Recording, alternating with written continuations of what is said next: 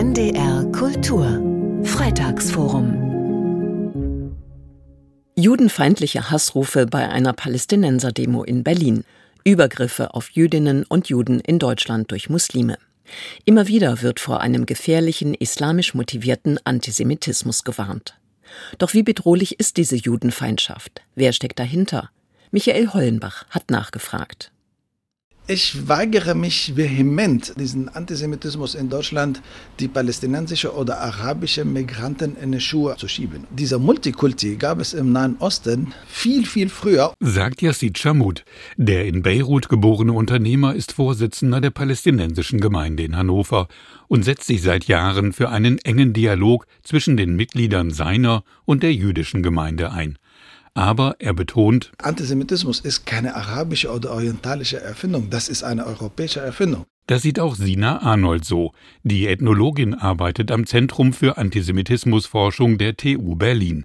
Sie kritisiert eine zu starke Fokussierung auf den Antisemitismus der Migrantinnen und Migranten. Zu behaupten, das ist dann der Antisemitismus der anderen, das ist auch gefährlich für den Zusammenhalt tatsächlich in der diversen Gesellschaft und damit löst man das Problem auch nicht. So sind nach der polizeilichen Kriminalstatistik von 2021 84 Prozent der antisemitischen Delikte von Menschen mit rechtsextremistischem Hintergrund begangen worden.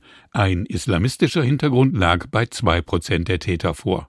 Eine andere Studie geht davon aus, dass knapp zehn Prozent der Taten einem anti-israelischen Antisemitismus zugeordnet werden können.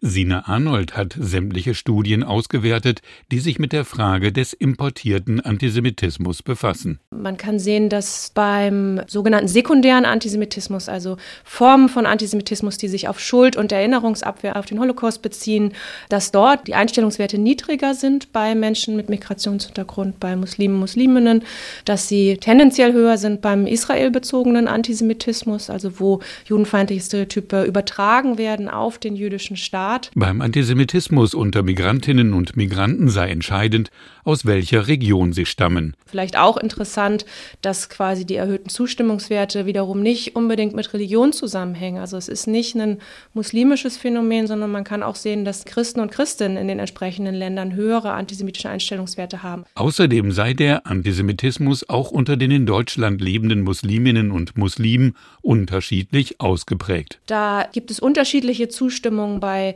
Schiiten, bei Sunniten und die Aleviten und Alevitinnen, da sagen nur zwei Prozent, äh, sie nehmen das Judentum als Bedrohung wahr. Da haben wir höhere Zustimmungswerte bei Katholiken und Protestanten. Und ein weiterer Aspekt ist wichtig, wie lange die Menschen schon in Deutschland leben. Jemand, der hierher kommt, kann bestimmte Haltungen haben und die ändern sich. Wir haben in qualitativen Studien auch herausgefunden, dass es zum Beispiel damit zu tun hat, dass quasi eine Konfrontation mit der Geschichte der Shoah hier stattfindet. So seien viele muslimische Migranten in Deutschland zum ersten Mal mit jüdischen Menschen in Kontakt gekommen. Auf diesen Kontakt setzt auch Yassid Shamut.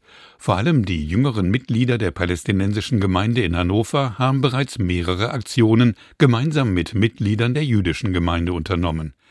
Beispielsweise eine Demo gegen Neonazis ebenso wie gemeinsam im Drachenboot zu paddeln bei einer Regatta auf dem Maschsee. Das, was uns verbindet, ist, dass wir uns auf die Gemeinsamkeiten konzentriert haben. Wir haben Differenzen, wir werden sie nicht überbrücken können in bestimmten Themen, aber wir konzentrieren uns auf das halbvolle Glas, wo wir uns einig sind. Natürlich kritisiere auch er die Politik der jetzigen israelischen Regierung, sagt Yassid Shamut.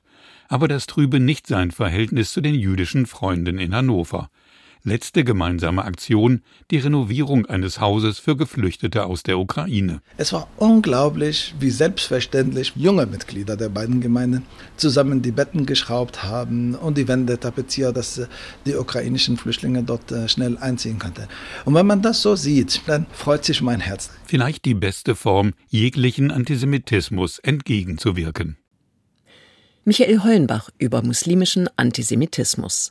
Nachzuhören und nachzulesen jederzeit im Internet unter ndr.de-kultur. Und hören können Sie das Freitagsforum jeden Freitag um 20 nach 3 bei NDR Kultur. NDR Kultur